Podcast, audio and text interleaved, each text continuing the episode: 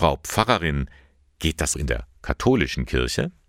Mit dieser Frage befasst sich eine Veranstaltung des Katholischen Deutschen Frauenbundes KDFB im Diözesanverband Eichstätt. Der findet am Montag in Greding statt.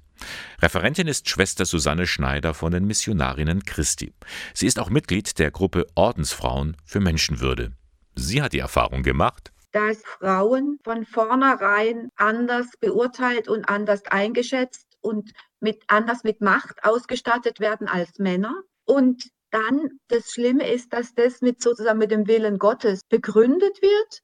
Und da zweifeln wir daran. Wir sehen in der Bibel einen Jesus, der jeden Menschen, auch Frauen, ernst nimmt, wertschätzt und sozusagen auf Augenhöhe mit Griechen, Juden, Freien, Sklaven, Männern, Frauen spricht.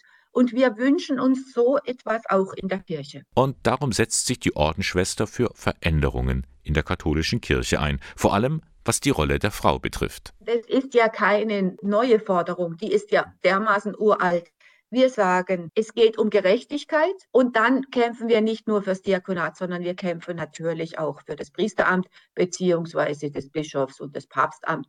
Es geht um Entscheidungsgerechtigkeit und dass dieses Macht-Männer-Bündnis, was sich in der Kirche in den letzten 200 Jahren entwickelt hat, aufgebrochen wird und die Charismen von Frauen stärker und deutlicher zum Tage kommen, auch in der Kirche. Schwester Susanne stört vor allem, dass die Frauen abhängig sind vom Klerus, also von Männern.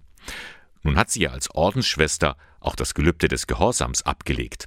Allerdings Gehorsam ja, Willkür und Unterdrückung nein. Der Gehorsam ist ein gutes Beispiel, also gerade für uns als Deutsche, dieser ähm, sogenannte Kadavergehorsam, ich tue, was mir aufgeladen wird und befrage mein Gewissen nicht. Das war im politischen und im Kirchlichen gibt es leider so ein bisschen was Ähnliches, dass das Amt sagt, wir wissen, was Gott für dich will und deswegen schaffen wir dir das an. Und nicht, ich gehe jetzt mit dir auf die Suche nach dem Willen Gottes. So würden wir uns das wünschen. Und stattdessen heißt es, im heiligen Gehorsam machst du, was ich meine, was du machen sollst.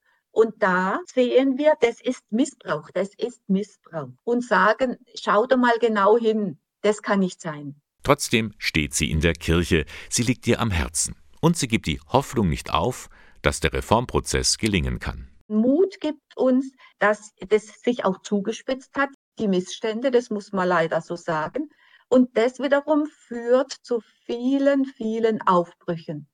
Da möchte ich ausdrücklich nennen Maria 2.0, die sind nicht nur von der bösen Welt in die Medien gekommen, sondern haben Hoffnung gemacht für viele Christen, Männer und Frauen, die sagen, wir sind doch das Volk und wir haben ein Gewissen und ich bin gebildet genug und erfahren genug und ich möchte in dieser Kirche, in meiner Kirche mitsprechen sagt Susanne Schneider am Montag. Da können Sie sie hören. In Greding, liegt ja direkt an der A9.